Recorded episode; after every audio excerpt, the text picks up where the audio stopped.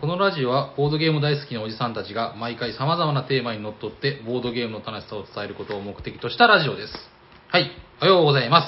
おはようございま喋っているのはヤコウと、すサニバタイラーでおしゃべりさんの登録です。はダッハ言えてなー元気がいいっすね。どうしたんですか？い。いや、あの、あえてちょっと元気出していこうと。あ こういうご時世ですから。あ、はいえなんかいいことでもあったとかじゃなくて？全くなかったですけど、あーはいちょっとあの、若干眠たいんで、逆にお、逆にね、眠たい。眠たい。あれどうですか？なんかその、自粛期間がね、なんか結構もうその、人間じゃないような生活をしてたんですよね。はいはいはい。あ、ヤコウさん全然休みにならなかったんですかああ、まあ、ほぼは仕事してましたね。あ、そっか。はいじゃあもう別に自粛中、なんか、こう、普段と違うライフサイクルでとかいうことはそんなに、ほぼなかったですね。ああ、はい朝起きて夜寝るみたいな。そうですね。あそうなんだ。なんか、えっ、と、自分はだからもうその、モグラのような生活をずっとしてて、ああ、そうなんですね。いやもう、ほら、自営業ですから、ああ、まあまあまあ。もうね、で、その、まあ、昼の仕事と夜の仕事って言ったらなんかちょっと怪しく聞こえるんですけど、はいはい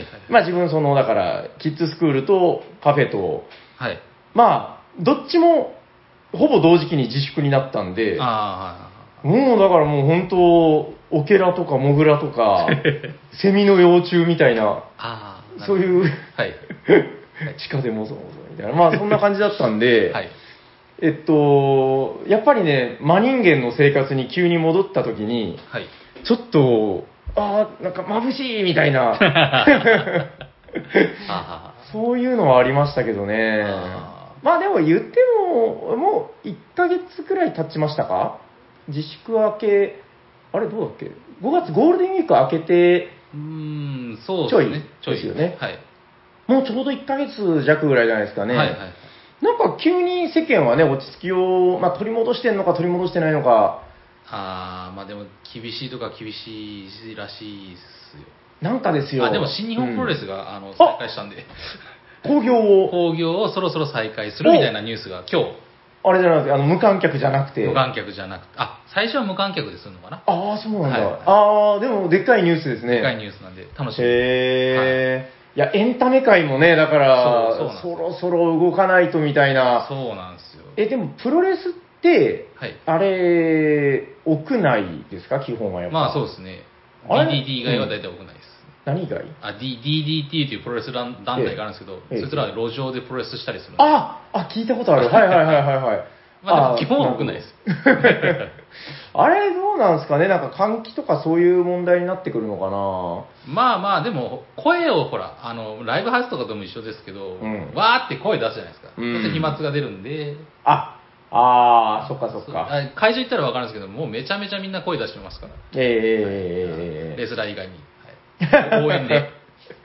そうですね。はいで、まあ、それが渦となってね。そうーそうなんんです。まあ、あ、でもほら、えー、まあ、飛沫は飛沫でまあ怖いんだろうけど、はい。あのー換気がどうって話があって、ああの、本当どうでもいい話なんですけど、あの、一昨日 CM で見て、あの、換気ができるエアコンが出たっていうの見ました？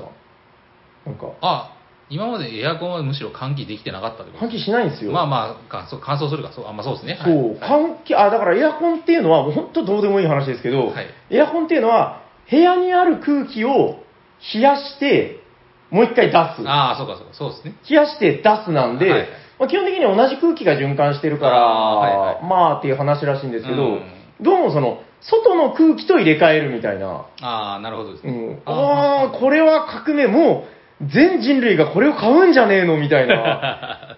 でも考えたら、その、早めにそれ開発しだしてた技術者は偉いですよね。まあまあそうですね。見越てなのか。う、ちょっと、このご時世になり始めたあたりで、あ、もうやりましょう、作りましょう、みたいな感じで。はいはいはい。いや、もうだから、公的機関とかね、もう割と、そういうのじゃないと、もうダメだみたいな場所になってくる可能性とかも今後。可能性はありそうですね。あれ、なんでそんな簡単な技術なのにやらなかったんだろうって考えたんですけど、すぐ答えは出て、あの、多分、効率が悪かったんでしょうね、あの。まあまあまあ、単純に外の空気を、まううんめっちゃ簡単な話ですよね。まあまあそうですね。そうそう、まあ、でもそれ、あなかなかこう、革命というか、はいはいはい。ああ、やっぱこうやってだんだんだんだん、やっぱ人類ってタフだな、みたいな。まあまあ、なんかチャンスの後にピン、あ、逆ですね。えーとええピン 急に田舎者に。ピ ンピンチの、言いますから。はい。ええはいええええまあだからそういうところでこう、いち早くね、ささっと乗った人っていうのはやっぱ、すごいのかな、みたいな。うん、まあどこの業界でもそうなんうですけどいや、それはまああると思いますけどね、はい。どうかな、なんかだから、ちょっとこれから、今、すごい微妙な時期だと思うんですよ。なんか思ったのは、あの、ワイドショーが、はい。急にどうでもいいニュースをし始めた。ずーっとね、あれ知ってます？あの、これどうかな、ファンの方がいたらちょっと申し訳ないんだけど、はい。えーっと、あいつ誰だっけ、あの名前、なんか池上彰じゃなくて、えっと、お昼のワイドショーでね、えっと、坂上忍さん。ああ、はいはいはい。坂上、坂上離れっていう言葉知ってます？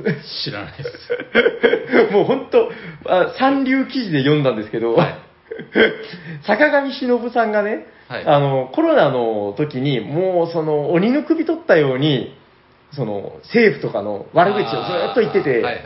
で、それを見て、なんかもう、普段ワイドショー見ないような、例えばヤホーさんとか、ほぼ見ないでしょ。ほぼ見ないですね。まずその時間に大体いないだろうし、はいはい。基本。で、その、普段は見ない時間帯に、まあ、例えばこう、男性の方とかがね、はい。そのその時間に家に行って見て、こいつ、こいつ見てたらなんか疲れるな、みたいな。なんかね、はい。こう、まあわかりますよ、こう、ワイドショーですから。うん、そうなんだけど、もうその、坂上忍さんのその、うん、なんか見苦しいと、そういうのを。悪口ばっかり言って。ああ、なるほど、なるほど。建設的なことは言わずみたいな。なんかそれで、えー、まあ一時期ワイドショーのそういうのが問題になったみたいな話があったらしいんですよ。はいで、昨日見たら、なんかもう不倫の話ばっかりしてて、ああ、そうなんですね。そう、まああの、個人的には本当にどうでもいいと思ってて、まああの僕も坂上忍に関しては、ええ。ちょっといろいろディスりたいことがあるんですけど一応これはもう電波に乗るんで言わないです。ただ僕はもうディスりたい。彼はちょっうん。と、あれって感じもう多くは言わないけど。まあ好きなタイプではないでしょうね。ちょっとすいませんね、聞いてる方でね坂上ファンの方がいたらね、申し訳ないんだけど、まあ好き嫌いっていうのは別にね、あの、あって叱るべきものだから、あまあまあそうですね。うん。まあ、でも、そうですね、そんなにこう、でっかい声で言う必要はないのかな、みたいあな、まあまあそうですね。うん、はい。気もするんで、まあ、その話はいいんですけど、はい。そう、結局だから、その、ワイドショーとかも、もう取り上げなく、急に取り上げなくなったみたいな。なるほどですうね。ん、なんかだから、そこにこう、踊らされちゃダメなんじゃないかな、みたいなことは、こう、ちょっとまあまあ考えてですね。はいはい。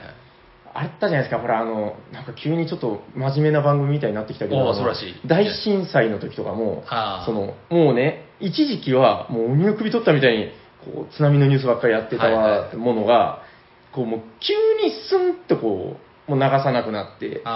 どっかの芸能人が、なんかね、こう悪いことしたの、こうはいはい浮気しただのみたいな、そんなのはいいから、ちゃんとあれを教えてくれよみたいな、はいはいはい。まあね、いやだから、本当、なんだろうな、ここで話す話じゃない気もしますけど、はいはい。ちょっと、今この変わり花の今ってはい大事なんじゃないかな、みたいな、まあそううですねん。ことをね、思ってみたりとかしたんですけどね。はい何の話でしたかね、なんか明るいご時世みたいえな。明るくなってきてはいるんですけどね。まあまあ、もう今までの世界にはでも戻れないですよね。そう。うんもうこれからの世界を作っていくっていう意味じゃ、うん先手先手、まあ動きが早いええ人の方が、大企業とかよりもっと、うん。動きが早い人の方が、これから伸びていくっていうのは僕はそう思いますけど。なるほど。はいそうっすね。まあだからその明るい、明るくなってきたっていうことだけど、うーん、ある意味、ちょっと無理して明るくしていかないといけないのかなみたいなことなのかもしれないですね。その、はあ。今ほら政府が、この間も話してましたけど、こう、旅行に行け逆にみたいな。話とかもあるんで、うーん、いろいろと気をつけながらではあるけど、やっぱその、縮こまってただけじゃね、やっぱどうしようもできないんで、そうですね。うーん、ちょっとやっぱり元気を出していかないの、いかないといけないのかなっていう。気はしましたけど、どうですかね。まあ、はいちょっと今日は元気になる話ができればいいですけど、なるんですかねどうでしょうか？じゃあ、まあ、とりあえず、本編行きましょうか。行きましょう行きましょう。はい。えー今日のテーマは何ですか、平さん？本日のテーマはこちらです僕たちの大好きなテラビスティカパート 2! ダダダダダダダダダンダダンドクダクダクダクダクダンはい、お待たせしました。はい。えっとですね、大人気企画っていうとちょっとまあなんかまたあれですけど、はいはい。えー、前回が、はいはい。なんと、第75回。何年前ですかもう見て愕然としました。なんか、そうですねちょっと前かなと思ってたんですけど、えー、なんで、まあ2年ぐらい経ってんじゃないですか、もう。そうですね。はい。はい。ということで、あのーね、さっきちょっとあ始まる前に聞き直したら、なんか、あの、割と元気な砂川さんが、イエーイって言ってましたけど、めっちゃノリノリでしたね。そうそうそう。そんな頃に撮った、えー第75回、えー僕たちの大好きなテラミスティカパート1っていうのがございまして、はいはい。はい、今日は、あの、実はね、ここまで結構いろんな筋からお便りだったり、はい。まあ、ツイッターのつぶやきなんかでも、うん。えーあの、テラミスティカの回もう一回やってくれよ、みたいな。おうん、なんか結構そういうお声がね、ありがたいことにありまして、そうですね。うん、はいまあちょっとやってからかなとか言ってたんですけど、うんうんうんえーまあ最近やってるってことで、そうですね。はい、えっと、まあちょっといろいろね、い言うべきことはあるんですけど、まあとりあえず置いといて、はい。ひとまずじゃあそのテラミスティカ概論というか、まあ、何なんだっていうところから一応丁寧にいこうかなと。素晴らしい。はい。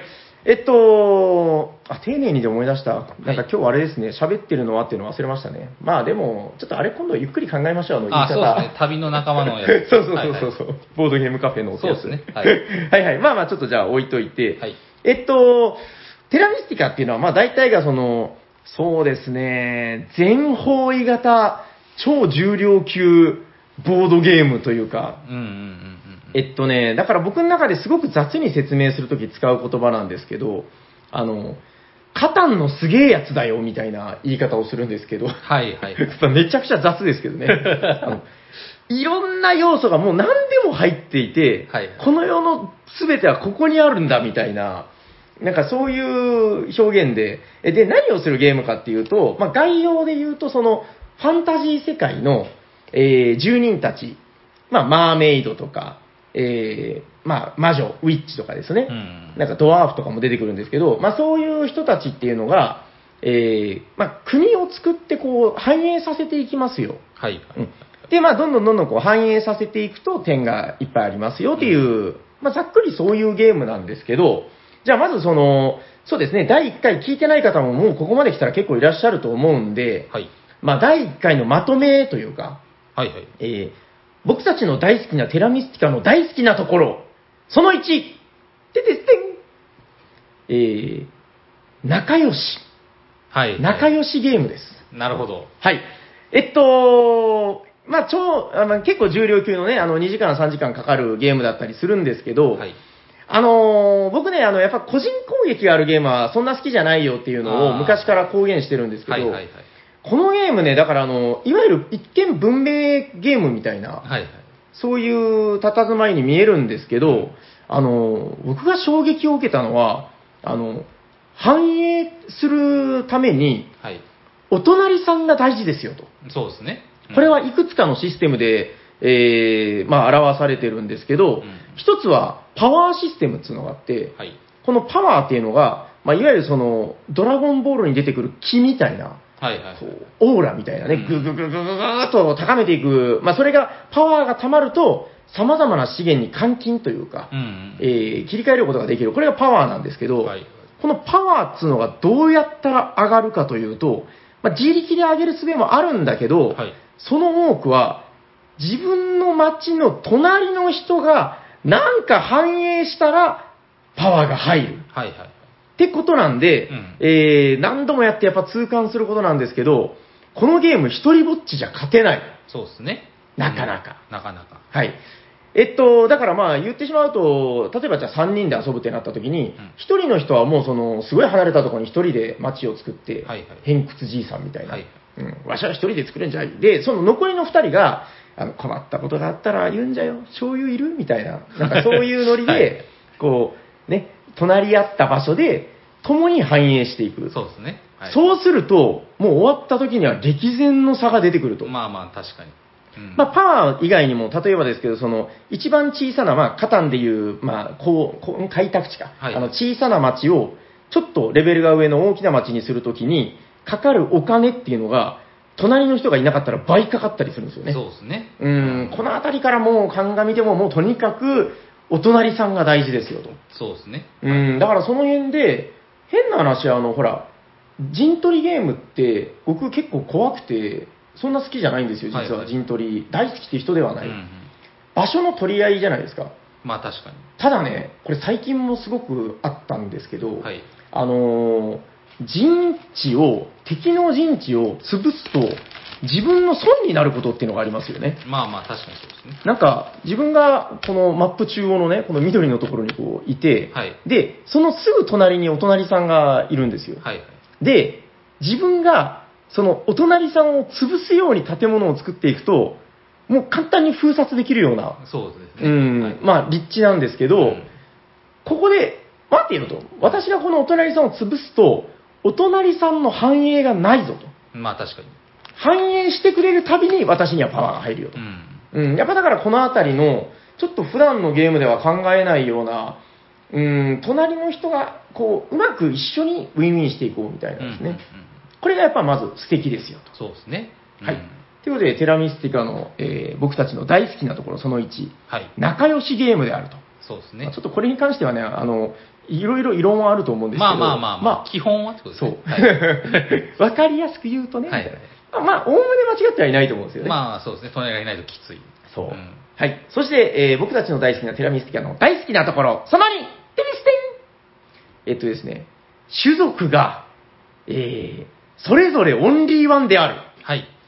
これはですね、だから、あのもう詳しく話すと超長くなるんで、うんえーそうなの？って気になった方は、第75回、えー僕たちの大好きなテラミスティカパート1を聞いてもらったらいいんですけど、はいえっと、7属性ですかね、はいはいえー7種類の地形っていうのが属性がありまして、うんえーそれぞれにリバーシブルで、まあ、両面の種族が設定されてますよ。はい。ということで、7×2 の14種族がいるんですけど、うんまあ、基本的な、まあ、その、ボードの作りこそ、大体同じなんだけど、はい。よく見るといろんなところにその、種族ならではの、えげつない能力っていうのがありまして、はいはいはい。この、だからまあ、言ったら非対称ってやつなんだけど、うんこの非対称具合っていうのがすごくときめく。まあ、言ってしまうと、テラミスティカにハマる人っていうのは、あの、やっぱり多かれ少なかれ、この多彩さ、キャラの、えー多様性っていうところは、やっぱり大きな魅力に挙げるんじゃないかなと思うんですけど、えーっと、例えばですね、あの、極端なやつで言うと、あの、このゲーム、えーカタンとかは分かりやすいですけど、あの、みんな建物2個置きますよね。そうですね。あの、ここでひ一つだけしか置かない人とかいたらおかしいですよね。まあまあ確かに。勝てるわけなかろうがってうん思うんだけど、なんといるんですよっていう。あの、ね、これ、カタンしかない人がもう見たらびっくり。え、この人、建物一つしか置かないんですか？カオスマジシャンっていうのが。はいはいはい。そうですね。これ、初めて見たときはやっぱ、えって思いますよね、このねびっくりしま。すよね。うんそう。このでも一個しか置かないんだけど、カタンでそんなことやったらもう、まあ勝てないでしょうね。まあ勝てないですね。はあうんまあまあ、このカオスマジシャンっていうのは、この1個しか置かない代わりに、その、まあ、重要なリソースであるところの恩恵タイルでしたかね、この、はいはいまあ、パワーアップしていくタイルがあるんだけど、それを人の2倍もらえますよと。うん。やっぱだからこのあたりで、えー、リソースを稼いでいくと、どうも、僕もそんな詳しくないんだけど、はいはい結構強種族らしいですね、なんか。そうっすね。確かカオスマシャン強いと思います。ね、その、キャラごとのその、実は格差っていうのがはいちょいちょいありまして、ありますねまあ、それを埋めるための得点差バリアントとかもあるんですけど、うんまあ、あのーカオスマジシャンは確か結構上のヒエラルキーにいたと思うんですよね。はいだからこの建物一つでも上に行ける、なんじゃそりゃということですよね。逆に建物3つ置けるやつもいたりして、そうですね。はい。うんまあ、そのあたりがすごくわかりやすいかなと。うんまあ、他にもいっぱい、まあ、いろんな多彩なやつっていうのがいるんですけど、うんまあ、そのあたりの個別能力をどう使いこなすのかっていうところがめちゃくちゃ熱いと。そうですね。うんまあ、初めての方にお伝えするなら、まあ、このあたりが、やっぱテラミスティカならではの、えー大好きポイントになるのかなと。うんですね。思いますうんはい。まあ、あとはじゃあそのゲーム的にどういうゲームなのかっていうのを、まあ、ざっくりですね、あの、これが分かってると話が聞きやすいよということでお話ししておくと、はい。えー全部で6ラウンドなんですけど、このラウンドごとに、何々をすると点が入りますという行動が、ボーナス行動が設定されてるんですよね。うんうん逆に言うと、そうじゃないラウンドでその行動をしても基本点が入らない。はい。ってことで、このゲーム、僕の中ですごく好きな点として、中長期的な計画を立てないといけないんですね。はあ、はあはだからやっぱだからその、第6ラウンドで、このでっかい建物を建てたら点ですよって言われたら、やっぱそこに照準を当てて準備をしていったあ、り。そうですね。う。ん。まあ、あの、序盤でできないとかいうときは、まあ、往々にしてあるんだけど、うんまあ、やっぱりそこで先が見通せるんで、それに向けて、せこせこと準備して立つ人の方が、やっぱりこう、最後、ガーッといくよと。ですね。はい。うん。まあ、このあたりがまず、やっぱ特徴になってきますね。あとは、あの、特徴的なシステムとしては、あの、地形の色がですね、あのーまあ、それこそ、カタンよろしくは、あの、六角形のヘックスなんですけど、はい。えー最初からボードに、その、ヘクス一マス一マスが色分けされてまして、うんうん。これあの、えー例えば赤の種族だったら、赤いとこにしか自分の駒を建てれませんよ、建物を。はえーじゃあその隣はどうなってるかっていうと、えー次、じゃあ隣接したところに建てないといけないですよね。そうですね。基本は。うん、で、隣接したところに建てようと思ったら、周りに赤い土地なんか一つもないよ。はい。ママ、ないよ同じ土地がないよってなるんですけど、このゲームは、この土地を開拓して色を変えれますよと。はい。ここがまあ、結構特徴的ですよね。うんそうですね。えー、まあ、労働力っていう基本的な資源があるんだけど、それを3個払うことで、えー土地を1段階、その、まあ、フォーミングできる。うん。うん、っていうことで、えー別の色に変えて、自分の土地にとの色に変えてから建物を建てないといけないと。うんまあ、このあたりがかなり特徴的なのかなと。あと最近ちょっと思い出したことで言うと、あの、個人ボードが、あの、駒をね、建物を建てるごとに、えー個人ボードから取り除いていくんですけど、はいはいはい。この、そう、取り除くごとに自分の生産力というか資源獲得力が上がっていくんですよね。そうですね。うん。これが複雑なゲームをすごくわかりやすくしてると。うんうんなんかまあ僕の覚えてる限りなんですけど、この、このボードのシステムって、その、一躍世に広めたのはテラミスティカなんじゃないかなとなんとなく思ってて。いや、すいません。これはちょっとまたあの、春99さんのあの、家系図の完成を待つことになるんですけど、まあはい。違うぞと。はい。個人ボードのすごいの持ったあったと。はいはい。まあ、ただ、僕の知る限りでは、やっぱこのテラミスティカのこれっていうのは、すごくそれの、まあ、一つの大きな成功例だと思うんですよね。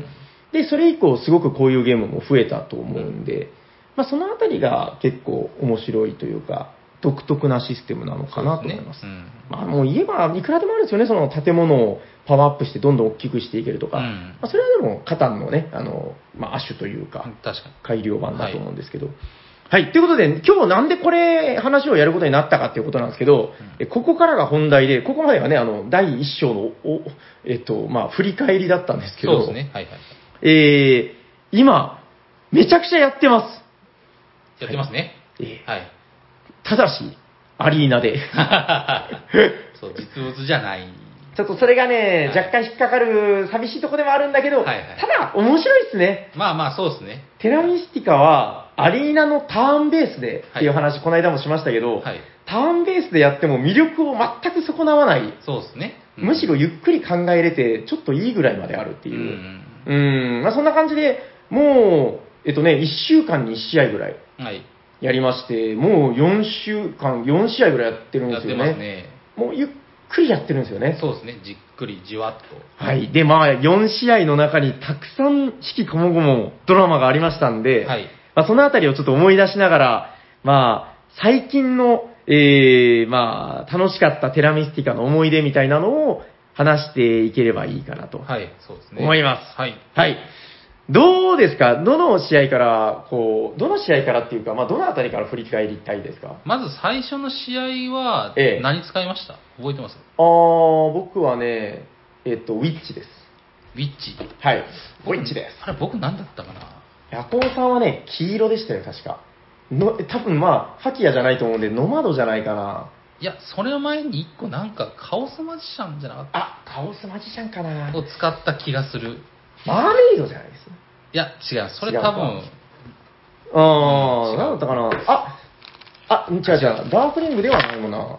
これはね、あの、あ、帽子さんとやってるんですよね。ああ、そうえっと、まあ、メンツは帽子さん、かまじさん、でヤコウさん僕。いや、カルティストは帽子さんです。ああ、でした。あそうそうそう。あの、思い出しました。あの、一戦目がね、はい。えっと、多分ですけど、ノマドでしたよ。そ違うかなう。ノマドじゃない、僕がノマドじゃないです。あ、そうですか、はいじゃあこうかな。あ、じゃあカオスマジシャンだったのかな、うんマーメイドやってないです？マーメイドじゃってないですね。はい。ああ、じゃあ間違いないですよ。はいこうですよ。えっと、まあ、えー、種族っていうのは、ウィッチ、カルティスト、ダークリング、カオスマジシャンで、はい。サニバタイラがウィッチ、はいで、ヤコウさんがカオスマジシャンだったと。だったはカず。オスマジシャンだったかなあ、でもそうだった気がします、なんとなくうん。で、まあ、結果からご報告すると、ダークリングのもう爆勝ち。そうでしたね。はい。あれはね、あのー今日ね、ちょっとこの話をしていく中で、はい。あのー2戦ぐらいやった時に、えっと、沖縄のテラミスティカキング、はいはい。マサキングさん最初3人じゃなかったっけ？嘘あそうっすよね。あでも、それと別で、これがだから4人になっての1戦目だ。あーそうだ、そうですね。そうだ、そうだ。あー、そんな気がします。はい。でも僕は多分ね、種族的にはこの時は、ウィッチで間違ってないと思うんだよな。まあまあですっごい失敗した記憶があるんですよね。はい。ハーフリングだったかな？ダークリングとハーフリングでやったような気もするんだけど。うんああ、いや、無理無理。カルティストがいるからね。まあまあ、ちょっとその辺はぼやっとしてるんですけど、はいあ、そうそう。で、その、マサキングさんっていう方が、あの、はい名言を言ってるよということで、かまじさん教えてくれたんですけど、ほう。これは、まあ本当にあの、ね、言えてみようというか、はい。あの、いい言葉だと思ったんで、うんこの場を借りてご紹介しておくんですけど、はい。えっと、お前らよく聞け、みたいな。はい。なんでしょテラミスティカには3つの勝ち方しかない。う。何？一つは、えーあれを陣取りですね、いわゆるだから、接続を伸ばしていく。はい。建物を、まあ、いわゆるだからあの最大接続みたいな、まあ、カタンで言うとロンゲストみたいなものですかね。はいはいえーたくさん建物を建てて、まあ、それで、えー1位になる。これは接続ウィンだ。うん。そして、二つ目は、これだ。テデステン。宗教をやりながら、街を二つぐらい作る。そんな感じだ。なるほど。えーあ、だからさっきのごめんなさい、あの、一つ目のやつは街を三つ作ることを目標にしてるんですよね。はいはい街っていうのは街をとまた後で言いますけど、まあその巨大な建物の塊のことを街と呼ぶんですね。はいえー街三つウィン、そして宗教と街二つウィン。はい。で、三つ目っていうのは、お前ら教えてやろう。三つ目は、基本点ウィンだ。なるほど。これがね、僕、すごくテラミスティカっぽいなと思ったんですけど、はいはいはいえーっと、さっき言ったボーナスですね、ラウンドごとの。うんうん。あの、第1ラウンドはあれをすると点数、第2ラウンドはこれをすると点数っていうのを、忠実に取っていってうん、うん。チクチクチクチク、セコセコセコセコ、一度に10点とかは取らない。はい。2点、チャリン、3点、チャリンみたいな感じで、うんチャキンチャリンって稼いでいくんですよね。うんはいはい。で、あの、ラウンドごとのボーナスタイルなんかもうまく使って、うんもう、なんですか、こう1日500円貯金みたいな。気づけば50万みたいな。うんなんかそういう勝ち方。これが3つ目だよ。うん。なるほど。なかなかなんかね、僕思うんですけど、この、結構1つ目、2つ目みたいな話はいろんなゲームであると思うんだけど、うんこの、チクチク、貯金貯金ウィンっていうのは、なんか意外と他のゲームであまり聞かないような気もするんですよそうでね。すね。うん、なんか、これもやっぱテラミの魅力だなと。はいはい。で、1戦目のダークリングの勝ち方っていうのは、もう、1ですね。そうですね。3待ち、はい。バリバリウィン。そうですね。はいはい。まあ言うともう全部取ってましたけどね。そうですね。もううん爆爆勝ちでしたから。そうそう。まあ、それで、え、なんか1戦目の思い出とかあります？戦目は、あ僕何目指してたった？あ宗教と、宗教強かった気がします、なんかねそうですね。うん。と2マッチぐらいだったね。ああ、2マッチはできてた気がするんですけどね。はいそうただやっぱね、テラミやっていくとわかるんですけど、慣れると2マッチは結構いける。そうですねうん、そうですね。3マッチはちょっとやっぱ一つハードルがありますね、こう。ああ、まあ、僕、一回もやれたことないんじゃないかな、3マッチって。あそうですかはい。なんかその、やっぱりうまくリソースを稼いでいかないといけないっていうのもあるし、あのー時の運もありますね、周りの。あまあまもうスペースが残されてなかったりとか、まあそれはもう初期配置による部分も多い大きいんだろうけど、ね。うん。それこそ、あの、ちょっと細かい話に立ち返りますけど、あの、レベル1の、まあ、えっと、町、ちっちゃい町ですね。はい。この、これ、ちなみに、なんていう名前でしたっけ？これ、交易場じゃないですよね。交易場レベル2ですよね。えっと、住居だ。住居。このレベル1の住居を、レベル2の交易所にしていかないと、その町っていうのは、基本なかなかできない。そうですね。うん、あの、細かい話になりますけど、その、パワー値7って言うんだけど、まあ、一定のその強い建物を密集させないと、えー、町とみなされないんですよね。うんいろんな条件があるんだけど。で、その中で、じゃあやっぱりそのレベル1の住居をレベル2の交易所にするために、えーさっき言ってた、えー、二二労働、六金っていうのが必要なんですけど、はい。この六金がえげつなく高くて、高いですね。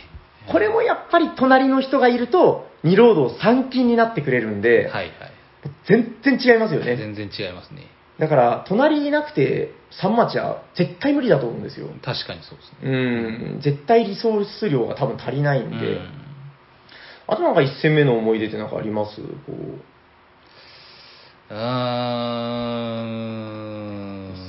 もんかな？そんなもんすかね。うん、なんかね、その自分のウィッチャーも全然うまくいかなくて、はいなんかね、お隣さんが帽子さんのあのカルティストだったんですよね。はいはい。でこのカルティストってやつがやらしくて、あの、こっちが反映する、違うな、向こうが反映したときに、僕がパワーをもらうと、そのカルティストさんの宗教っていうパラメータが上がっちゃうんですよね。そうですね。うんで、この宗教っていうのがすごく大事で、はい。まあ言ったらこう、レースみたいなものなんだけど、さ4種類の宗教それぞれで1位になれば最後8点が入りますよと。はいはい。まあこれも結構でかいんだけど、まあそれを何個も取ると結構バカになりませんよっていう話で。ね。うん。まあやっぱだから1宗教を上げるっていうのはなかなかの悶絶ものなんですけど、はいまあそれでちょっとこう、動きがねじ曲がっちゃったかなみたいなところはありますね。はい。まあ、1戦目はそんな感じでしたよと。ちょっとじゃあ記憶をたどって2戦目、この後が、あれですか？あの、世紀の一戦。夜行対サニバタイラですか？そうっすね。多分そうですよね。ってことは、僕がエンジニア。はい。そして夜行さんが、ん夜行さんが？ダークリング？違うな。その時ノマドでした？その時の窓、あ、そうノマドで、はい。あの、勝ちパターン1だったんですよ。もう、住居が十何個とかあって、ああ、そうです、そうそうそうそう。ただ街を3つになってなかったと思うんですあのね多かったけど、はい。街を作るスペースはなかったああ、そうんですよね。なんですよね。そうそうそうそう。そうだそうだ。えっと、で、多分ね、川地さんがウィッチだったんじゃないかな。あで、あ、違うか？ジョニオンとあ、で、多分、ボスさんがマーメイドかな。あ、はいはいはい。なんか多分こういう、ジャイアントはジャイアントはね、3戦目か。そうそう、3戦目だと思います。はえーっと、これが非常に熱かったんですけど、まあ、結論から言うと、夜行さんがもうずっと1位目で、そうですね。最後僕が1点差でまくったっていう、僕はめちゃくちゃ気持ちよかったっていう。多分僕は1を狙ってたんじゃなくて、多分3かなんかやってたんじゃなかったかな。その、あそうですかちょこちょこ稼いでたいや、それはね、3戦目でした。3戦目です。ああ、そうか。3戦目すごいそれが上手だったっていう話あでー、えっと、その時は多分ね、カオスマジシャンじゃないな。なんだったかなアルケミストじゃなくて、あれ？何でやってたかな？またノマドやりましたあ、違う、オーレンだ。ああ、そうですね。オーレンでちょこちょこちょこちょこやってましたね。そうですねうん。まあ、それはちょっとまた、あれも面白かったんで、で、はいだから今日話しておきたいのは、この4戦やった中でも、毎回違うんですよね。そうですね。毎回違う試合展開が。そう、だからそれがやっぱりこのゲームの面白さを如実如実に表してるよなと思って、はいそうですね。2戦目だから結構もう今でも夢に見るぐらいこう楽しかったんですけど、はいまあ僕はね あ、ヤコさんは何日か悶絶してましたけどね。うおーって感じでしたけど。はい。えっと、多分ね、だから、建物店、あと、なんだあれ、あの、チャーイチ？はい。チャーイチっていわゆるだからあの、住居、レベルの低い住居を作ると2点入る。うん。あれを、あれ僕も変えたんだったかなこの時変えてなかったんじゃなかっ確かこの時変えなかったような気がするんですよ。うんそうですねで、僕以外がみんな変えまして、それをね。あの、やったらわかるんですけど、結構やっぱ経験者は、もう開幕チャー1みたいな感じで、そうですね。あのね、本当はあの、いい子は真似しちゃダメだよみたいな感じなんですけど、いや、真似した方がいいのかな。まあ、とにかくその、チャー1、得点力が高くて強いんですよね。そうですね。で、あの、ヤコウさんのこのノマドっていうのが、あの、能力は何でしたかね、こいつは。サン、サンドストーム？はい。はい。砂嵐みたいな。はい、そうですね。その能力は？えー、土地を、とにかく砂に変える。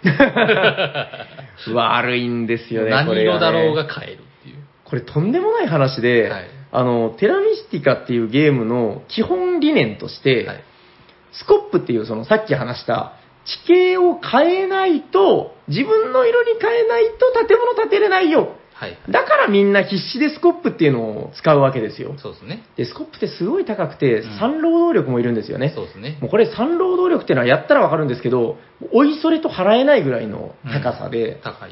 だから、あの、自分の地形から2つ離れた、まあ、その、なんていうか、あの、リングになってるんですよね。はいはい円になってて、あの、自分の地形と遠く離れたやつっていうのは、1スコップじゃダメで、2スコップとか3スコップとか要求されるわけなんですけど、はいはいもうやったらわかるんですけど、2スコップなんて1ゲームに1回も払わないことがほとんどそうですね。ぐらいの感覚うでん。やるんで、そのね、好きな地形を、どんなに自分の地形から、得意地形から離れてても、一発で、しかもこれリソースいらないですよね。リソースいらないです。ガシューっつったら、はい。砂に変わってるっていう。そうそうそう。ひどい能力ですよね、これ。これのプレッシャーがすごいんですよしかもね。最初から3あ家があるじゃないですか。住居そう。このノマドさんは。この圧倒的な展開力というか、はいもう、まあ、ただ、あの、かまじさん言ってたのは、だから目立ちすぎるみたいな。そうなんですよね。うだから、ん。なんか、いろんなところでブロックされて、うん結局マッチ3つは無理だったっていう話になっちゃったんです。そうですね。やっぱ4人プレイぐらいになってくると、はい割とその、どこにスペースを作るかっていう、うん、展開を見通さないと難しいですよね、かなりね。そうーん、だからまあこの圧倒的な展開力で、もうマップを見れば、黄色いノマドのお家ばっかり 最近増えましたね、あの黄色いお家みたいな。はい。うふみたいな。新興住宅地みたいな感じで。はいでも点数もだから終局を待たずして100点ぐらいあ、言ってましたね。言ってたんですよね。これやったらわかるんですけど、やっぱ、あのーゲーム終了のボーナス点っていうのがありますんで、はい。その終了ボーナスを受けずして100点っていうのは、まあなかなかのハイスコアペース。そうですね。うん。これはもう夜行さんでしょうよと。で、終了時の、えー、接続1位ボーナスですか？はいはい。あれも、えっと、18点でしたかね。かなりでかいんですけど、うんそれももうほぼ確定。うん。で、結局取りましたよね。確かそうだったと思う。取りました、取りました。間違いない。あの、で、それを受けて、いやもうだから僕めちゃくちゃ気持ちいいんで、ここもうベラベラ喋るんですけど、あのね、第、あ全部で6ラウンドはいある中の、第3、4ラウンドぐらい、中盤戦ぐらいから、貯金を始めたんですよね。ああ、なるほど。もうこれはもうバレてたんですけど、うんえっと、テレマスティカ、あの、お金が結構カツカツになっていくんですよね。はい。あの、ノマドとかってだから、えっと、労働者コマっていう、はいだから、まあ、二つ大きく分けて、労働者コマっていうリソースと、えーお金っていうリソースがあって、はい。この労働者コマは、序盤こそ高価なんですけど、はいはいあの、建物をバリバリ建てる系種族にとっては、はい。後半、すっごい、なんか、フローしてくるというか、そうですね。あめっちゃ入る。うん。で、それに対してお金っていうのが実はですね、この交易場という建物を建てないと、あんまり入らないようになってて、そうですね。実はプレイングによっては結構不足することが多いん。ですよね。確かに。で、そんな中で、あの、手に入れる手段、確かこの時少なかったんですよ、結構。少なかったですね。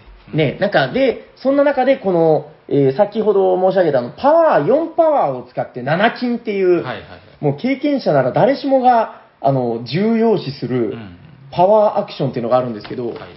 とにかくパスのタイミングとかをこう、意識して、これを2、3ラウンド確か独占したんですよ。ああ、そうですね。あとあれはきつかったな。そうそう、パワーも結構みんなに取らせないようにとか、なんか取れ取れない流れになってましたね、うん割とね。これはいいぞと思って、まあ、それを、これ幸いと、もう一人、えー、お金だけはとにかく貯金しようという感じで、20金以上ぐらいこう貯金して、うんで、そこから、あの、自分の使ってたエンジニアっていう種族が、あの、ちょっと面白い種族で、収入力が他の種族に比べて極端に低いんですけど、うんあの、なんか他の人がもらえるところでもらえないものとかいっぱいあるんですよね。ただ、こいつ、あの、えっと、なんていうのかな、あれ、ロー収入、ローコストっていうのかな？はいはいはい。あの、立てるためのコストがみんなより安いんですよね。そうですね。収入力が低い分。ってことで、貯金してればその分、後でめっちゃ立てれると。はいはいはい。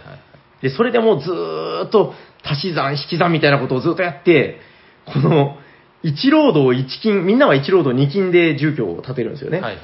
だから、こいつ比較的お金が減らないので、うんなんとかこのお金はキープしつつ、労働力を最低限貯めていくみたいな感じで、こう、貯金計画みたいなのをして、で、やっぱこのパワーがでかかったですね。そうですね。個人ボードでこの神殿を2個建てるとパワーがギュンギュン入るっていう、ちょっと他の人にはない能力があって、はいはい。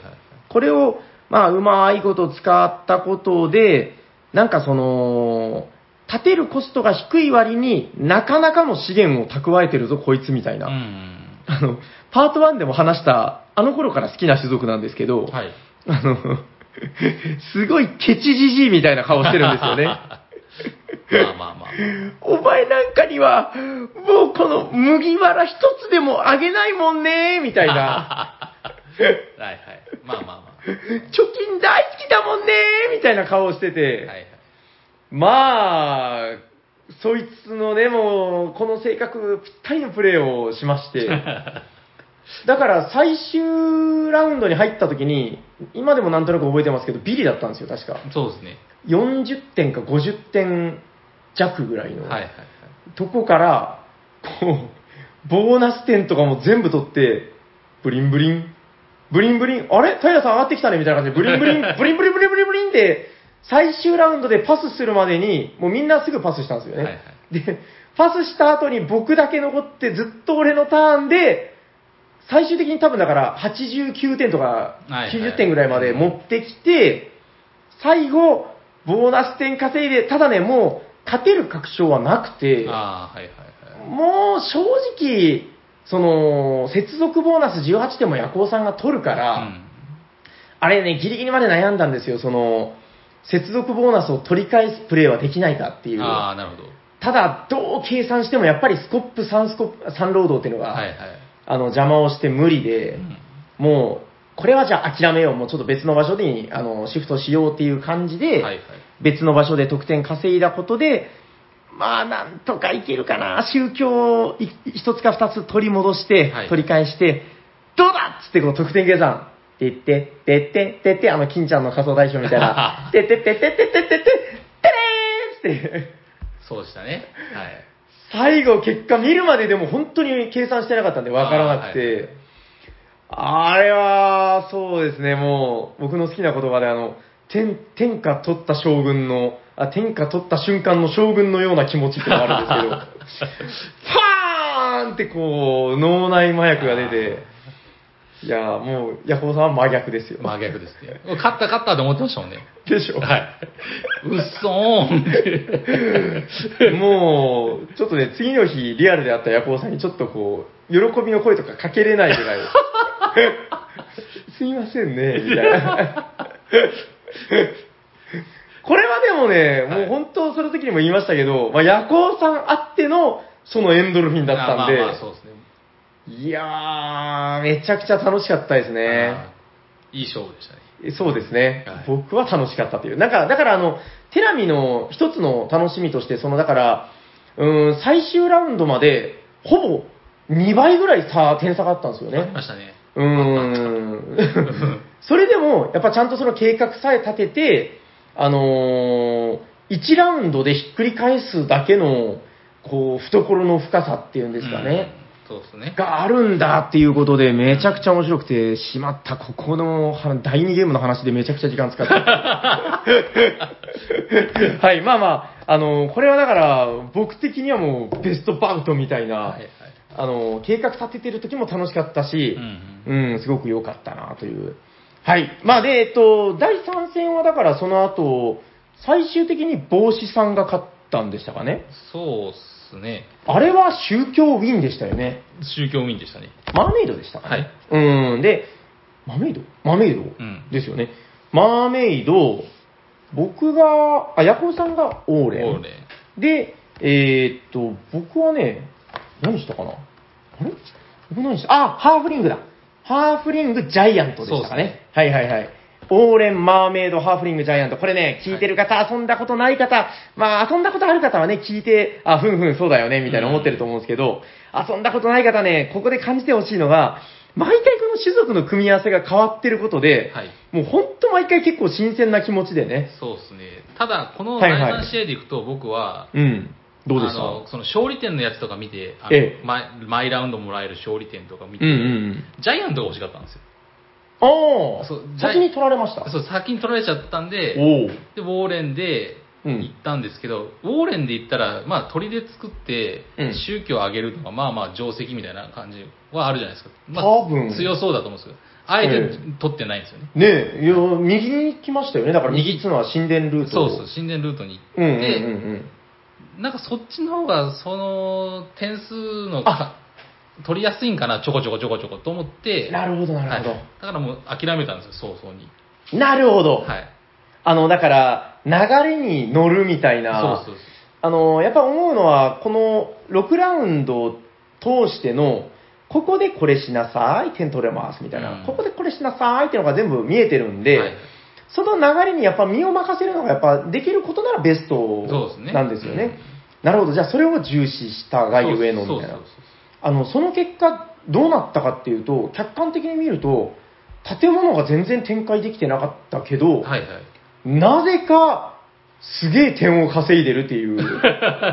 そうですね。でも3位やったかな？でも3位なかったっけ？そうなんですけど、はいなんかその、目に見えてる盤面と点数の割合がおかしいっていう。そうですね。100は言ってましたね、確か言ってました、言ってました。あの、だから、そうなんですよ。うんそれ、なんていうの、だからあの、あの出来すぎくんみたいなね、あの、派手さはないんですけど、はいはいあの、クラスでね、宿題はもう一度も忘れたことがない。はい。ああ、お前いつも平均点は取るよな、みたいな。で、そのね、あの、クラスの行事とかも全部欠かさずやって、はいあの、その真面目って何が悪いんだいみたいな。はい。体育大会でね、1位になったことも一度もない。ルックスも別に良くない。はいでも彼は毎日の係の仕事を欠かさなかった。みたいな。あ鈴木一郎、小学5年生みたいな。いや、それ見たときに結構すごいなと思って、いや、僕もあんな点数、多分もう100点いかずに、もう負けちゃうなと思ってたんですよ。ういや、ん。まあ、やっぱ鳥でこれ、ウォーレンは取った方がいいなと思ったんですけど。まあ結果あれですね、あの、まあまあまあ終了時ボーナス、なんだろう、宗教の方を、全く伸ばさんかったですね。ですね、うんあれは、だからもうその、えーボーナスタイルの流れに乗ったからということそうそうそう。だから、あの、司祭、あの、この、労働者コマと、労働者コマとお金と、あと司祭コマっていう、はいはいはい。司祭コマも全部、船に使って船に使ってうん。でもあれ2回取りたかったのは、船ボーナスが、あ、あーあったかもあったかも、ええそれを取ってたかなって感じね。なるほどね。だからまあ、目には見えないけど、そこですっごい稼いでたってことですね。ただまあ、結果見てみると、もう僕なんかはまあそんなに、まあ割と流れ的には一番ルートを、うんえー3待ち目指して、3待ちすっごい惜しかったんですよ。そうですね。1件分のコストが足りないだけでもう本当、神差でうん3待ちできなかったんですけど、はいはいまあ、それはもう言ってもせんないことで、あの、1位になったのは、えー帽子さんが使ってたマーメイド。そうですね。でこれがもう見事な宗教勝利で、はい4ついや、3つ取りましたね。3つ取ってましたね。1つだけ自分が取り返したんですけど、うんもうそれでもダメでしたね。うーん、まあ、これはもうお見事という感じで、はいはい二町と宗教でしたね。そうですね。うーん、だからもう本当、マサキングさんのおっしゃる通りで、あの、うんやっぱり宗教をやりながらの二町取れたら、あえー、それでやっぱ勝利するぐらいの、そうですね。あれが、はい。まあ稼げるんだよということで。まあこれが3戦目。はい。そして4戦目は今ナウですね。今、ナウですけども、僕、い絶対失敗してますね。まあ、多分ね、この配信の時には終わってると思うんで、はいはいまあ、どうなってるかお楽しみってことで、あえて言うだけ言っとくんですけど、はいヤコウさんの所属が、アルケミストですね。はい。で、えっと、かまじさんがノマド。ノマド。そして、帽子さんがスウォームリング？すお確かそうじゃなあれ？今そうだっけ？あれ？あれ？違うな。あれ？あ、違う。カオスマジシャン。あ、あ赤だ、赤。ごめんなさい。赤が隣にいます。あ、そうですね。あじゃあ、一回間違ってるな。スモースモームリングが入ってた時ありましたからね、そうですね本当はね。はいはい、ごめんなさい。まあ、それはちょっとまた、あのー後の話で。えっと、自分は今、オーレンを使ってて、はいこれなんで使ってるかっていうと、あ、まあ、色で選んだっていうのはまずあるんですけど、あーまあまあの、3手目だったんで、うん1手目、2手目の人を見て、まあ、3手目。このあたりはね、またちょっと次以降の大好きなパート3で話せたらと思うんですけど、はいはい色の色によるね、あの相互作用っていうのがありまして、うんそうですね。まあちょっと緑にしたいなってまず思って、で、うん最初思ったのは、1戦目であの惨敗したウィッチをリベンジしたいと思ったんですけなるほど。それ以上になんでオーレンにしたかなんですけど、はいあの、そのさっき話してたヤコウさんの異端のプレーを見てたんで、はいはいはい。あの、実はね、僕、オーレンがちゃんと回るのを、あんまり記憶になくて、ああ、そうなんですね。最近見てないんですよ。うんだから、あれ？これ自分が使ったらどうなるんだろう？いや、これだって砦ルートで、ね、あの、まず恩恵タイルっていうその神殿建てたらもらえる、ボーナスがもらえるの強いうんし、うん。一度に2宗教タダでもらえるのついてるじゃんみたいな。そうですね。で、決め手だったのは、第1ラウンドにあの、砦ボーナス、ああ、そう作ってたら4点みたいなのが、はいはい。5点だったかながあったんで、あのーよし、やってみようと思って、うんまあ、オーレンやってるんですけど、まあ、今のところ計画通りではあるんですけいど、なるほど。そうですね、まあちょっとね、あんまり手の内を明かすようなんであれですけど、はい。まあ、宗教頑張ろうかなとは思ってるんですけど、僕ですね、ティラミスカで1個だけ不満があるんですよ。はいはいはい。スコップあレベル上げれるやつがあるじゃないですか。うんうんうんで船のレベル上げれるやつがあるじゃないですか。えええ船のレベルはみんな上げるじゃないですか。確かに。スコップ上げる人まずいないですよね。あのー聞いたことあるけど、効率悪いらしいですね、これね。そうなんですよ。だから、うん今回はアルケミストスコップ上げをやってみようと思って。もう上げてます？えっ、と、次のラウンドがする。聞いちゃった やっちゃうぜ。聞いちゃった。ええー、ああ、あの、僕、前回の試合で、あの、ハーフリングだったんで、あ、まあ、ハーフリングハーフリングは唯一ね、このコストがめちゃくちゃ安いんで、そうですねあの、第1ラウンドでマックスまでかな、第2ラウンドかなんかでもうマックスまで持っていったんですけど、うんまあスコップレベルを上げると、その使う労働力は減るんですよね。そうですね。そうか。でも、アルケミストは面白いですね。そうですね。これのこれ、はい他にロッキンも入るし、砦で、もう砦で作ってるんで。そう、これ毎回ロッキン入るし、はいこの切り替え能力が熱いですよね。そうですね。うん、勝利点を好きなだけお金に換えれる。そうそうでも、お金を勝利点に戻すときは、2金かかると。そう。そうですね。うん。この、だから、消費者金融にこう、手出したら、ちょっと偉いことになったみたいな。金はいくらでも借りれるんだけど、はいはいその後、名誉を取り戻すときには、倍かかりますぜっていう。倍かかりますねはいまあね、統一じゃないですけど、うんそういう怖い話で。これでも使いこなしたら、お金不足は一生来ないってことなんで、そうですね。面白いですね。なんかちょっとやってみようかな。どうするんでしょうね。はいこれでも、6金入ってるってことは、毎回3勝利点入ってるって考え方もできるんで、そうですね。そうです。そうですまあ何かと面白いですよね。まあやってみようかな。なるほど。まあまあ、これはだから今からの、うーん、うん、まああれ次第ですね、こう展開次第で。はいはいまあノマドはきっと3待ち目、まあ目指すん目だろう指すんでしょうなっていう。ね。うんカオスマジシャンのね、帽子さんが読めないんですよね。何やってるんだろうって、あの、第一ラウンドでいきなり、あの、僕に橋渡してきましたからね。あれは、まあ、操作ミスでしょうね。あれ、本当に操作ミスなのかあ、な狙ってたんすかね。なんか、わかんないです。でもあ、確かに、参金を、そうか、うん参金をケチるために、うん。まあ、3パワーで橋が建てれるんで、まあ、意味ないかなわかんないです。わかんないですまあ、ちょっとでも、ちょっとこれは終わった後にでも詳しく聞いてみたい、面白いプレーだったなとは思ってるんですけど。そうですね。はい。はい。まあ、ちょっと長くなりましたけど、はいどうですか？テラミスティカ。いやー、やりたいっすね。これちょっとねあの、あと、はいはい拡張もあるじゃないですか。そそこも入れながら、ね、って感じですけう。ど。うん。まあまあ。そう。なんか割と思うのは、基本をあの、たくさんやらずして拡張すべからずみたいな話は、僕はなんとなく思うんですけど、はいちょっとこれぐらいやったからう、ん。そろそろいいかな、みたいな、そうですね。そわそわ感は今ちょっとありますよね。はい、はいあります、あります。うん、そうですね。拡張やったらやったでまたちょっと近い未来、はい。えー、テラミスティカ、僕たちの大好きなテラミスティカ、パート3っていうのも話せたらなと思うんですけど、そうですね。また、あの、オうんンラインなんで、ええなんか別のメンツでもやりたいですね。確かに、はいそうですね。はい。まあ4人がまあやっぱ面白いのかなとは思いますけど、はい。なんかちょっとでも逆に久しぶりに5人でぎゅうぎゅうとかも見てみたくないですか？いいですね。どうなるかわかんないですけどね、はい。はいもう3マチなんか作れないよみたいな。絶対無理だよってね。あの、はい。テラミの特徴としてはマップが固定なんで、はい。これ好き嫌いあるんですけど、うん。やっぱりこのやり込めばやり込むほど、あのー味が染んできますね、この、そうですね。あ染んでくるっていうのは染みてくるという方の、はい。あのースルメイカのような、ああ、やっぱりこの種族はここだよね、うん美味しいな、みたいな。はい。うーん、まあそのあたりの魅力っていうのはまたこう、パート3以降で語れたらいいのかなと思います。はい。大丈夫ですか？はい。ということで、はい。本日のメインテーマは、僕たちの大好きなテラミスティカ、パート2でございましたありがとうございます。ははい。じゃあ次のコーナー行きましょう。行きましょう。はい。えーお便りのコーナー。はい。この番組ではお便りを募集しておりまして、はい今日も3通お便り来ております。はい、ありがとうございます。じゃあ読まさせていただきます。はい。えーおしゃさにメンバーの皆さん、おしゃにちはお。しゃにちはりょうこです。おりょうこさんありがとうございます。ありがとうございまさて、とある日曜日の朝のことです。緊急事態宣言のためお出かけもできないので、掃除でもして、ライナー・クニッツァ先生の頭脳パズルの続きでもしようとしておりました。はいはい。ところが掃除機をかけようとスイッチ入れた途端、ウィーンウィーンとうなるばかりで吸い込みません。あ前にも同じ現象になったので、以前参考にした YouTube の修理動画を探しました。うんしかし、その修理動画の通り、同じように修理しても治らない。うんどうも奥にか、奥に飼っている犬の毛玉が詰まっているようです。で、なるほど。また他の動画を探して分解掃除。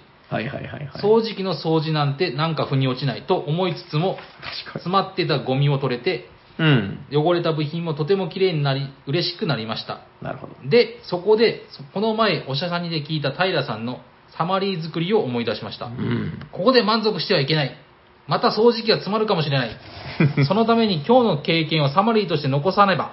なるほど。と思い、ダイソン掃除機の掃除サマリーを作りました。うんほんの3分でできました。いつもなら故障が治ってそこで満足しておしまいのところ、平さんの一言を思い出し、次回からの心配がなくなりました。なるほど。さあ、それではライナー・クニチャ先生の頭脳パズル続きに取り掛かりましょうか。推進ステッカー希望です。ということで、りょうさん、ありがとうございます。ありがとうございます。サマリー作り。作り、はい。えーっと、自粛中に、あの、店のゲームのインストをね、100%できるようにするぜ、俺は、と。で、えーサマリー作りするぜって言ってたんですけど、はいすいません、一つもしてない。まあまあまあ。そうですね。ちょっとまあ、夏休み終わらないと宿題しないタイプなんで。そうですね。あ、ちなみにあの、余談ですけど、あれ、えっと、コロコロ堂さん、はい。あの、東京のね、はいあの、あちらの方がシンクロ率っていうので、ああの、上げてらっしゃったんですけど、うんその、お店の何パーセントはいできるかみたいなインストを、うん最後に見たときに85ぐらいまで上がってんのを見ました。いおおすごい。や、85ってね、すごいことですよ。そうですねう。ん、まあまあ、100%シンクロしたのかどうかは、ちょっと確認してないんですけど、はいはい。はい。まあまあ、さすがだなと思いながら。どうですかねやりました？お市のサマリー作り。何もしてないです。ダメですね、やっぱ我々、ちょっとこう、まあまあまあ。宿題をね、貯めちゃもうタイプいいんですよ。もう、ルールをみんなで読むのも、もうああゲームの一つと思えばいいんじゃないですか。何でしたっけ？えっと、ディスカ。ディスカって言うんですよ、そういうの。ディスカッション。そう。ああ、なるほど。何だったかな？なんかあの、イカさんが、はい。ええ、あの、イカラジのイカさんがなんか、その、それをディスカと呼んで愛しているらしい。ああ、素晴らしい。うん、でも思います。なんか、ただやっぱりそれってその、それを楽しめるメンツがやっぱ必要ですよね。まあまあまあ、そうですね。うん、だから、それを持てる、持っている、そのプレイ環境っていうのはうん、すごく素晴らしいものだと思うんで。そうですね。なんか、これができたら、今やるなんかインスト問題とかもうん解決しそうですけどね。そうですね。楽しめと。定期的に出てきますからね。そうですね。ううん。まあ、ただやっぱお店と、お店になるとね、やっぱそうもしてられないんでね。そうですねはいうんそれがやっぱりサービスなんで。ああ、そうですか。そうそうそう。はいまあ、僕はちょっとやっぱそんなことではダメなんですけど。今ね、だから新しいゲームもどんどん増えるからもう大変なんですよ。そうですね。この間話したあの、スピリットアイランドはい。あの、ルール読むのめちゃくちゃ大変、あれもう。30ページぐらいあったんじゃないかな。もう結構難しくて。ただやっぱりもう、あの、これは間違いないと思いますけど、はい。難しいゲームほど、やっぱ動かさないとダメですね。まあまあ、ルール把握は。そうですね。う。うんん。やっぱり1、2ラウンド動かしていくと、だんだんだんだん飲み込めてきて、はいはい。あの、一回ね、やられたんですよ、スピリットアイランドお。ー有志で。はいはい。まあ、有志っていうのは、あの、普段グルームヘイブンを、あーあの、ずっと遊んでる旅の仲間なんですけど、はいは もうグルームヘイブンやってるメンツだから、うんもう何でもいけるやろ、こいつらと思って、こう、紹介してみたら、それでもね、スピリットアイド結構難しくて、ああ、そうなんですね。あ、ダメだな、なかなか伝わってないな。まあでもちょっと回してみましょう、これで、つって。うん。やっていったらやっぱりだんだん見えてきたので。そうですね。まあ、プレイに勝るインストなしっていうのはやっぱり思いますんで、確かに。そこのバランスだとは思うんですけどね。そうですね。うん。どうですか？なんか思うことはないですか？いや、大大事ですね。あのーうん最近買った、あの、拡張の、あれ、はいはい出てこん。名前が出最てくる。近拡張が出たやつ？はいはい。えーとあら、フードチェーンマグネートそうそうそう。あれ読んだんですけど、ケチャップ、はい。全然わからんっす。そうでしょう。はいあれやらないと。あの、聞いた話ですけど、あの、はい基本より多いっていう話で、はあの、できることが増えてうですね。はいはい。いやもう今から楽しみでしょうがないですけど、まあやりましょどうなのかな？一回基本やり直さないといけう。ないまあ、基本やりましょうって一回。ちょっと基本やり直してからやりたいですね。そうですね。やっぱ味の違い、違いそのケチャップかけてどうなったかっていうのは、そうですね。まあ、うん元の味をまず。聞いた話ではでももうケチャップなしに戻れないみたいな話を聞いてるんで、めちゃくちゃ面白くて、その多彩らしいんですあー、なるほど、よねな。るほど。いいですね。ちょっとこれ遊んだらまたあの僕たちの大好きな、えーフードチェーンマグネイトっていう話を、はい、やりましょう。一回やりましたっけ？なんか話した記憶まあ、があるんですけど、ね。話した記憶はなんかありますね。うん、ちょっとでも詳しく、あの、こんだけ掘り下げるみたいな話はしてないと思うので、ですねはいはいまたやれたらと思います。はい。はいはい。いいですかねはい、りょうこさんありがとうございます。ありがとうございます。はい、じゃあ2通目いきます。はい。えー、おしゃさにの皆様、おしゃにちは。こんにちは。とある番組にて、佐世保バーガーよりも、玉屋のサンドイッチの方がソウルフード。あえ豆乳、やっぱり、砂糖と水飴入りが定番。何も入っていない他県の豆乳なんて飲めない。カステラが有名だけど、あれは贈るものうん。食べる回数はカステラよりもトルコライスの方が多い。とうとう、知らざる 長崎県民常識を聞き、いつか10万円でももらえることがあったら長崎に行ってみたいなと、自宅にて思いを馳せつつ、主食の餃子とかんぴょう巻きを食べている北関東在住のタカさんです。タカさん、ありがとうございます。はい、ありがとうございます。長い。ここまでがはい二つ名ですからね。そうですね、はい。はい、ありがとうございます。えさて、第105回放送にて、うんサニーバードの通販では、定番スリーブよりもよくわからないスリーブの方がよく売れる と平さんが話されていてはいはい、すごい経営手腕の持ち主だと思いました。いやーえ相場格言に、人の行く裏に道あり花の山という言葉があります。どこの店でも買えるような品物では集客上売り上げは見込めない。なるほど。えーどこにも扱ってないようなニッチでレアな品物を少数でも用意することでお客さんの来店、かっこネット通販の動機を作り、さらにそこでのついで買いを、えーつなげて売り上げを上げる。なるえー漫画、おいしんぼの貝原雄山も、ふむ、この店主分かっておるな、と言わずにおられない。商売センスに脱帽いたしました。えーこれからもぜひ、メイデイの、はいえーヘンテコササイズスリーブの取り扱いを頑張ってくださいということです。はいえー、タカさん、ありがとうございます。ありがとうございます。えーと、何の話ですっけ、えー貝原雄山。貝原雄山の話でしたかね。そうそうですね。はい、えっと、まあ、スリーブヘンテコのサイズは、はいこれでもね、もともとといえば、あの、元はといえば僕の個人的思考から来てて、ああの、自分やっぱお店やってるのもあって、あの、スリーブなるべく入れたい派あ、で、なるほど、なるほど。あの、探してないことが多いんですよ、結構やっぱ。まあまあまあ、そうですね。最近で言うと話題になってるのが、あの、オリフラムってやつのね、はあのスリーブが、あえっと、フレンチタロットサイズって言うんですけど、あはいはい。あの、細長くて変な大きさ。ああ、なるほど。あれがね、聞いた話ですけど、アマゾンだかなんだかで4000円だとかで売ってるって話で、あバカじゃねえのと。これはもう はっきり言いますけどー、もう、俺はそんなの許さないよ、みたいな。はいはい。あたしゃ許さないよ。ちょっと、やっぱりね、さすがにそれ4000円で買うのはありえないと思うんですよ。はいはいはいはい。なんかでもね、まあまあ、転売とかの話もまあありますけど、うんやっぱり商品はその適正価格で買えないとダメだと思ってて、なるほど。で、自分が欲しかったんで、もともと実はそのメイデイに声かけたんですよ。ああ、なるほど。どうだ、売ってないのかみたいな。うんで、どうも聞いてみたら、卸売りできるよってことだったんで、まあ、あの、じゃあやろっかってことでやり始めたんですけど、まあやっぱりその必要なものが欲しい時にあるっていうのが大事かなと。うん。あのー特にスリーブとかはね、えーやっぱり、あ最近ね、あの、聞いてください、あの、自分の携帯が、あのーもうね、充電が、あの、ほとんど持たなくなってきて、はいはい。ついに変えちゃったんですよ。ああ、確かに。もう変えないと、はいちょっとダメだ、これは、もうなんか止まったりとかしだしたんで、で、変えたらですね、あの、わかります？フィルムって貼ってます？ああ、貼ってます。やっぱさすがに貼りますよね。そうですね。これは綺麗好きだからとかじゃなくて、結構常識的に貼るじゃないですか。はいはいはい。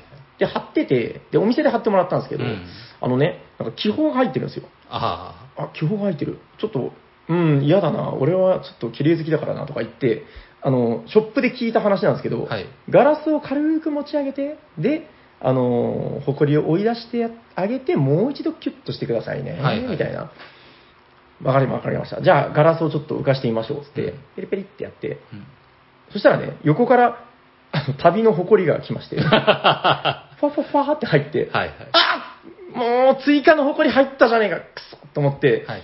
で、横を見たら、そのショップでもらった、あの、服用の、う んなんていうんですか？ああ、まあねまあまあまあ。綺麗にするやつ、はいはい。なんか、出来のいい布みたいな。はいはい。ちっちゃいグロスみたいな感じ。そう、それ、あったんで、あ、あってよかったよかった。これで拭き取ろうと思って、はいあのね、これ、聞いてる皆さん、絶対やっちゃダメですよ。ガラスを持ち上げて、下にね、あの、浮いたところを、その布で、ファファファファってしたんですよ。はい。布についてた見えないほこり全部ベターってついて、あ知らなかったんですけど、はいいや、考えればわかることなんですけど、ガラス面の下って粘着なんですね。あ。まあそうですね。まあまあ、普通はそうです。それはそうですよね。はい。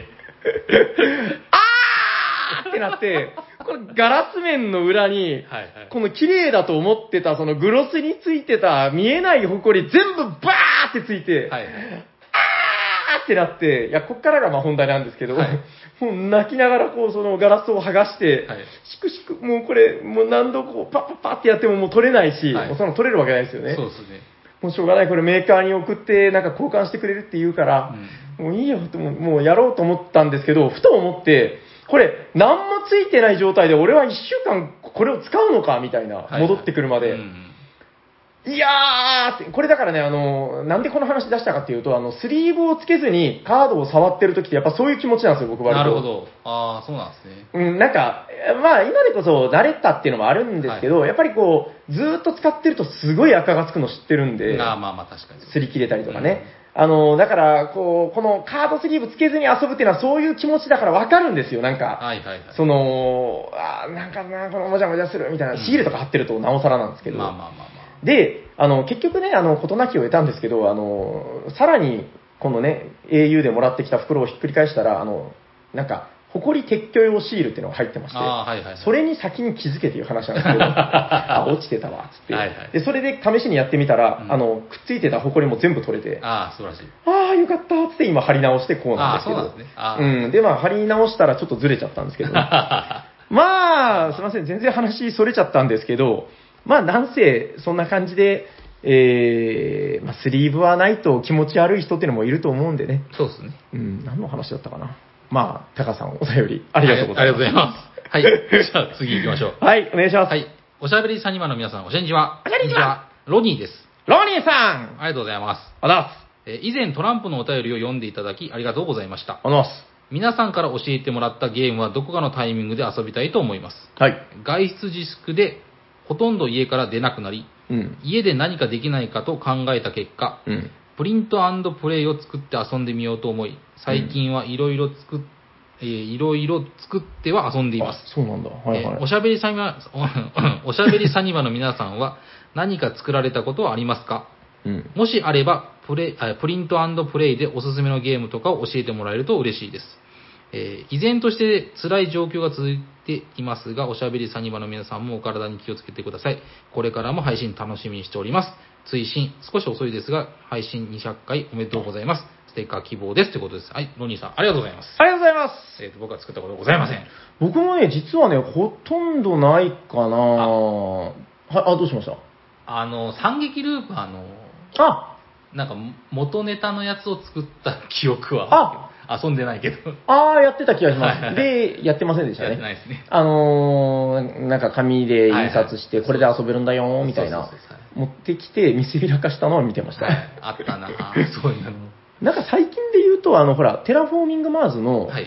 あの、テラフォのちっちゃい版みたいな、もうロニーさんやってるんじゃないかな、話題になってたから、あ、そうなんですね。そうそう、ミニマーズみたいなのが出ててう、ん別にテラフォ作ったとこじゃなかったと思うんですけど、はいはい。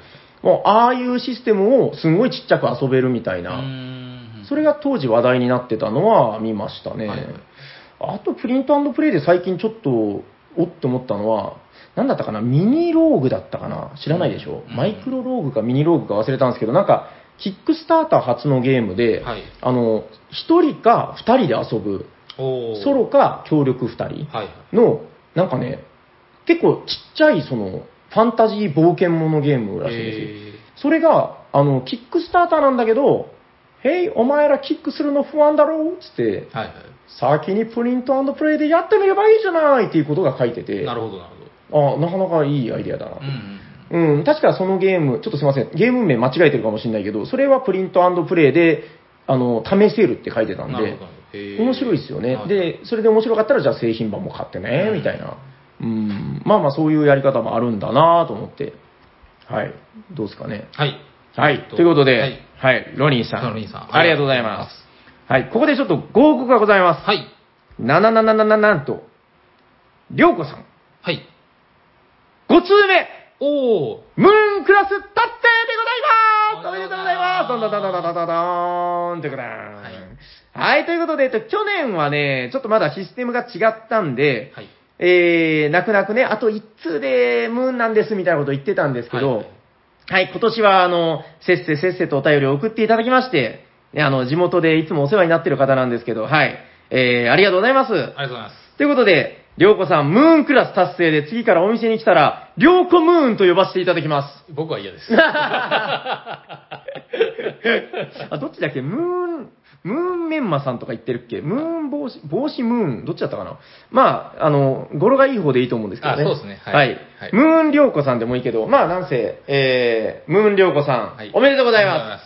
ということで、えームーンりょうこさんには、えー番組から、えーサイン入りステッカーが、えー記念のね、ムーンステッカーが送られることになりますんで、えー楽しみにお待ちください。多分お店で渡します。はい。はいということで、今日は、えー、タカさんさんと、はいえー、ロニーさん。お兄さん。で、えー、偶数奇数で参りましょうか。はい。それでは、偶数が出たらタカさん。はい。奇数が出たらロニーさんということで、よろしくお願いします、はーい。はい。偶数タカさんおめでとうございますどんどんどんどんどんどんはい。ということで、番組では、ステッカーを募集しております。間違えた。お便りステッカーはあげるんですね。そうですね。はい。お便りを募集しております。はい。宛先はどこだったかな？はい、この番組ではお便りを募集しております。えー、ツイッターアカウントのダイレクトメールに、めえーツイッターアカウントにダイレクトメールを送っていただくか、えー専用のメールアドレスにお便りください。アドレスは、おしゃべりサニバー、アットマーク、gmail.com、シャワー、sha です。お便り待っております。すいません、ちょっとあの、ステッカー送るの遅れてますけど、あの、必ず送りますんで、はいえー待っててください。はい。はいいします。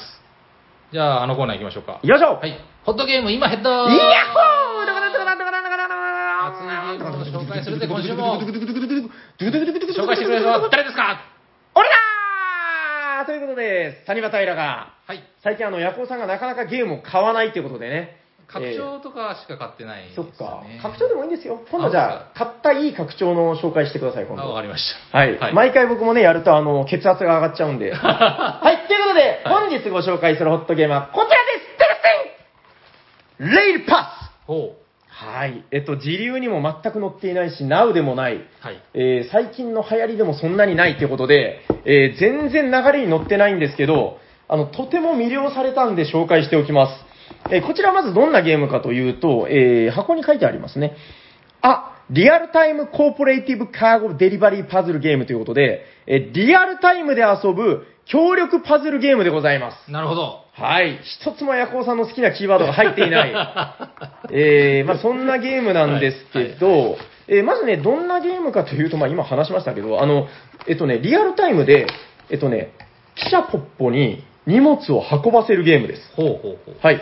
えっとね、まあ言ったらね、ちょっとおままごとみたいな感じがあるんですけど。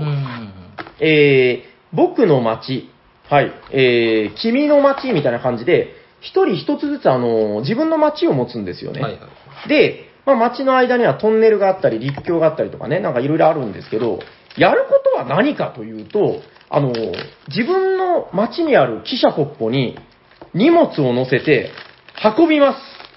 で、このゲーム最大のチャームポイント何かあのですね、運ぶときには、まあほら、積載量があります。はいはい。大列車と小列車があるんですけど、うんうんはい、乗せました。自分の街に運ぶべき荷物があるんですよね。はいはいで、運びます運ぶときに必ずこう言うんです。ポッポーで、動くときには、シュッシュッシュッシュッシュッって言わないといけないんですよ。なるほど。絶対言わないとダメなんですね。ははい、このゲームの一番面白いところはここです。い。なるほど。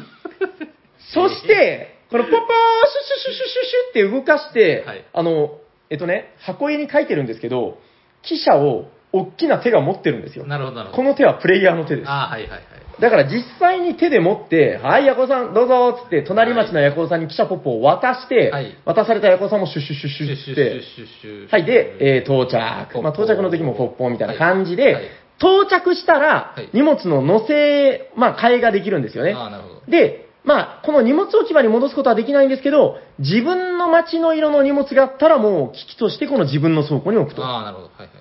これだからね、結構ね、リズメのパズルゲームなんですよ。ああ、そうなんですね。自分の街にある、このね、えー例えばじゃあ赤い荷物をこう乗せて、赤い荷物は本当はないんだ。自分の街が赤だったら赤の荷物はないんですよ。はいはいはい。どういう手配ミスかわかんないですけど、その街に届け、届けるべき荷物が一つも届いてないという状況から始まる。なんだって。で、正しい街に正しい荷物を運ぼうというゲーム。なるほどなのでうん、なんかですね、えーこっち側に白い街が近いから、じゃあ白い荷物乗せて白い街に届けようみたいな。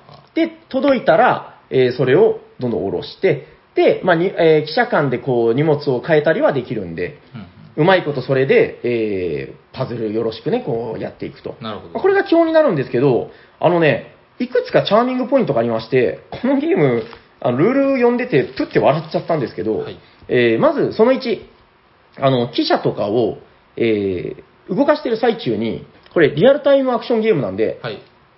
あっって言って、荷物がこぼれたら、な、荷物破損します。なんですって。あーって、これもうテーブル中央に捨てないといけないんですよ。はあ、はあはで、記者を、ヤコウさんっつって渡すときに、はいあっって、あ、落としちゃった、はい。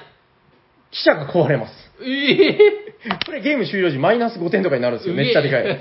あの、だからこのアクションゲームとして、はい慌てるけど、いえまあ、急ぐけど慌てないでみたいな。なるほどなるほこの辺のアホらしさ。うんうん。で、実はね、この記者コマっていうのが異様に立派で、はい。これ何製なのかな？なんかレジンか、なんかなんかでできてると思うんですけど、うんレジンじゃないかな？なんかプラか PVC かわかんないですけど、で、あの、これね、実は何を隠そう、あの、最近で言うとビッグシティ豪華版、はいはい。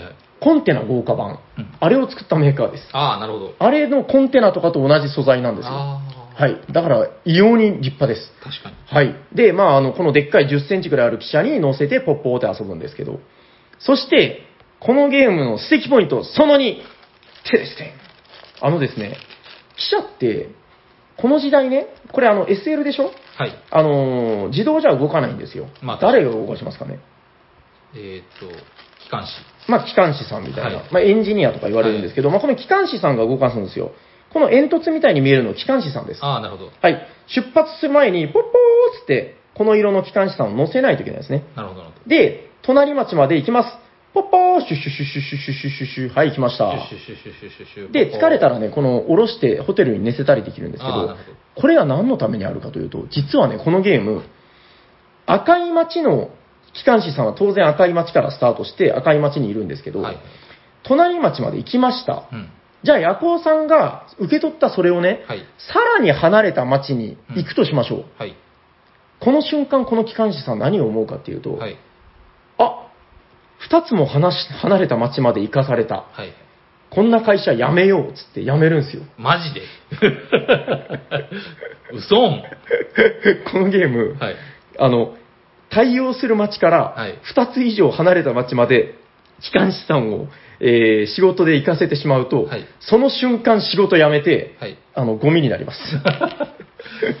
さっきあの、こぼした荷物とかと一緒で、あーなるほどゲーム終了時マイナス点になるし、この機関士さんがいないと機関車は動かないんで、はいリソースが一つ減ると。なるほど。この二つ離れた町まで行かされた、やめますっていうのがめちゃくちゃおかしくて。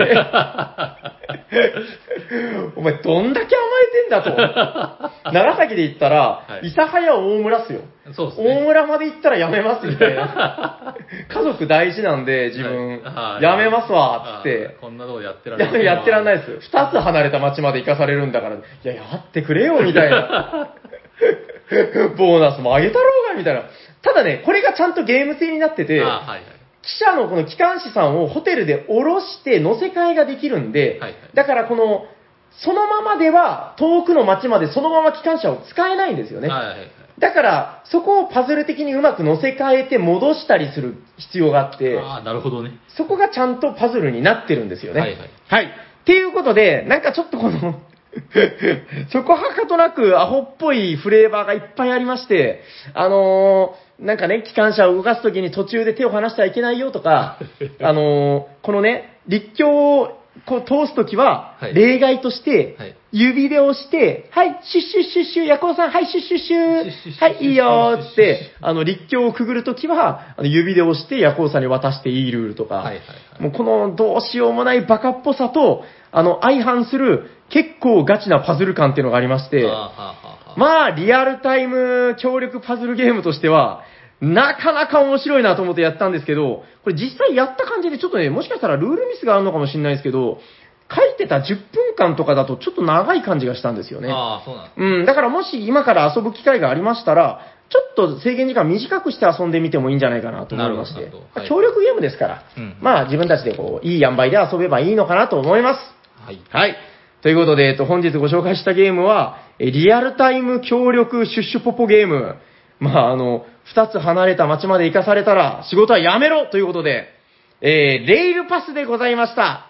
ありがとうございありがとうございま。ますいやー、何一つ刺さらなかったですね。そうでしょう。いつかやりましょうい。つかやりましょう。シュッシュはいッシュはいいかもしれないですね。はい。めっちゃ疲れるんですよ、これずっと言ってるの。はいそ。れは疲れそうだな。はい。はい。はいあーどうでしょう。今週はこれでよろしいでしょうか？はいまあいいと思いますありがとうございます。じゃあ終わっていきましょう。行きましょう。ありえー聞いてくださった皆様、ありがとうございます。がとうございます。喋っていたのはヤコウと、サニバタイラーです。はい、ありがとうございました。ありがとうございました。